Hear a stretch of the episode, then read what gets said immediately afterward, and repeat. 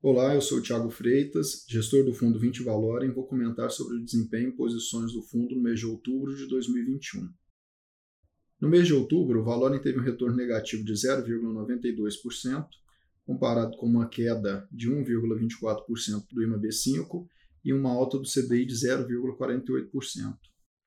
O desempenho aquém do esperado do fundo no mês se deu por uma reprecificação nos mercados de juros no Brasil, a discussão sobre a implementação de um novo programa de auxílio social, o Auxílio Brasil, provocou ruídos entre as equipes econômica e política do governo e provocou também a contestação da autoridade do ministro da Economia.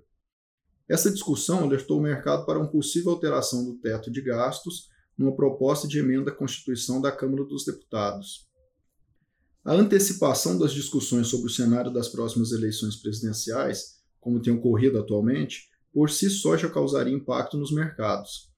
E somou-se a isso dúvidas em relação à condução da política fiscal, isto é, propostas de ruptura do teto de gastos e parcelamento do pagamento de precatórios, o que acabou fazendo o dólar se valorizar frente ao real.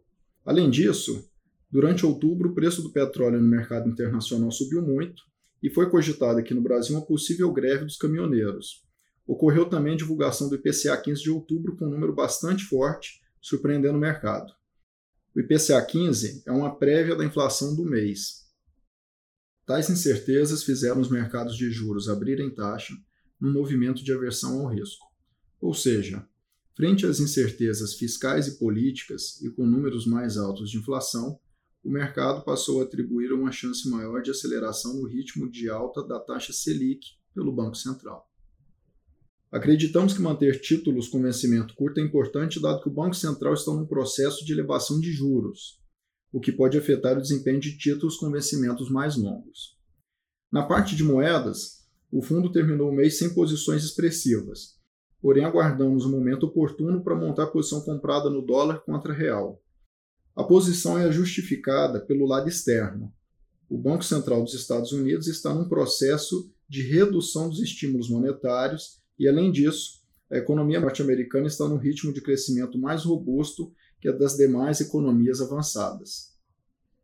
Com esse movimento de aversão a risco e abertura das taxas de juros, todos os títulos públicos com vencimento a partir de 2023 passaram a apresentar taxas em torno de IPCA mais 5,40, uma taxa extremamente interessante. Na situação atual, no entanto, reforçamos a necessidade de uma gestão ativa e profissional para a escolha dos melhores instrumentos e prazos para se realizar investimentos em renda fixa.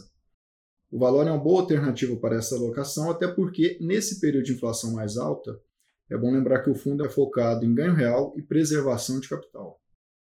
É isso, terminamos por aqui. Agradeço a atenção de todos e até o próximo podcast.